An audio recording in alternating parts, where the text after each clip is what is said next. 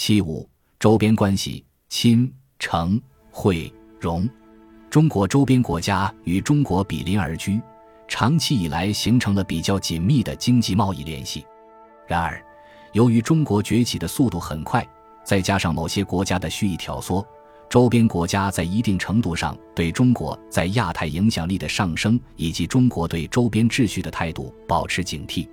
当前，周边国家在经济上依赖中国，但是在安全上对中国有所防范，这给了域外国家可乘之机。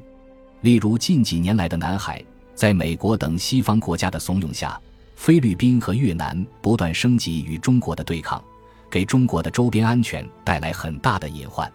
当然，二零一六年的南海剧情呈现先抑后扬的态势。七月的南海仲裁案及所谓菲律宾控告中国案，是菲律宾的阿基诺三世政府单方面提起的，完全是披着法律外衣的政治闹剧。最让中国不可接受的一点是，裁决结果将南海视为完全无岛屿，这招致了海峡两岸的强烈反对。眼看南海仲裁案导致南海局势日益紧张，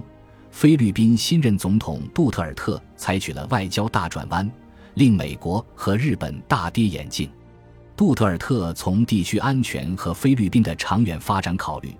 一上任就积极谋划缓和中菲关系，并同时淡化美菲军事同盟。杜特尔特旋风般访问中国后，中菲关系迅速缓和。菲律宾渔民又可以去黄岩岛附近捕鱼了，这不得不说是地区和平发展的一个典范。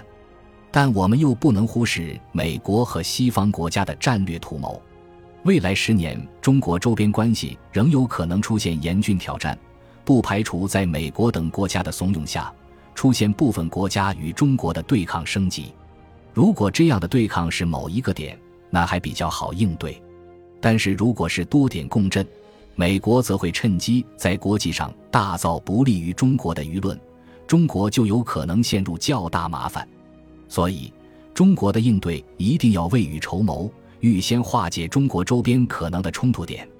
中国与周边国家的关系要整体规划，分别应对，促成其减少对域外大国的依赖，并不断强化与中国经济的协同发展。进一步说。中国最好的应对之道是继续加强与周边国家的利益联系，亲、诚、惠、容这四字真言，是对多年来中国周边外交实践的精辟概括。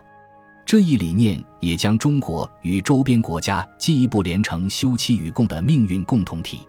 此外，中国区域经济整合的两个大手笔，不论是一带一路倡议，还是区域全面经济伙伴关系。都涵盖了周边相关国家，可以说，谁搭上中国崛起的顺风车，谁就有更快的经济发展。因此，长期看，中国对周边国家的善意和诚意，足以化解中国威胁论。本集播放完毕，感谢您的收听，喜欢请订阅加关注，主页有更多精彩内容。